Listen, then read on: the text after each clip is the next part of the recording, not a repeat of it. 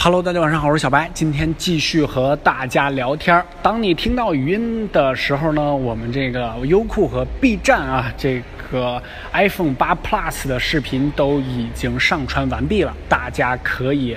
呃，看一下 iPhone 八 Plus 的这个详细的测评视频啊。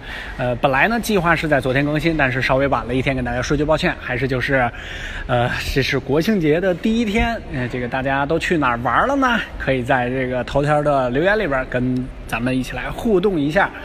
啊，今天呢，就是这两天嘛，我爸妈呢是来到了武汉，然后呢陪他们简单来逛了一下，所以说这个留言回复上呢可能稍微有点少啊，然后跟大家说一句抱歉。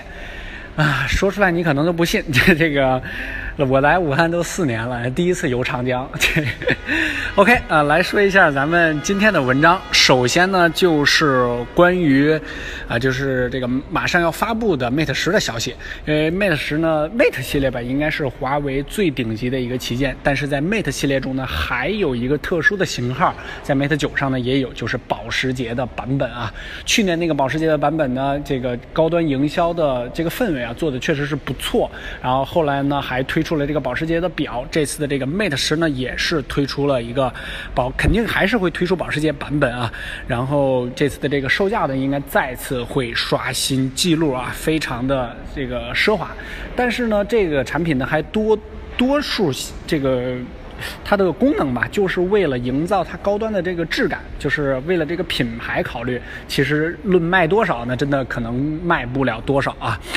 呃，还有就是全面屏努比亚的新旗舰的真机偷跑，因为之前那个咱们也曝光过很多次，这个 Z 十七的呃，在全屏的这个感觉上呢，已经有这个雏形了，只不过是上面和下面呢稍微宽了点。只要是把上面和下面做窄了，这。个整个努比亚做全屏，我还是比较期待的。相对于其他厂商来说啊，iPhone 八 Plus 的电池爆炸呢，这几天一直在刷屏着各个的新闻啊，或者说科技的这个网站呃，大家呢也都是比较关注，呃，让苹果呢也是比较惊慌啊。而且呢，因为这个 X 就是 iPhone 十呢还没有正式的全面开售，这个苹果是全面的摸排了一下 iPhone 十的电池的情况，这个也是为了大家考量，也是为了。他自己考量吧。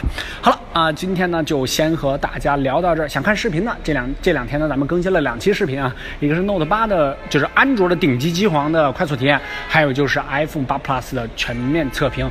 iPhone 八 Plus 呢其实遇冷啊，大家这个感觉呃好像买七 P 好像更合适，但是它真的是这样吗？这台机器真的是那么不招人待见吗？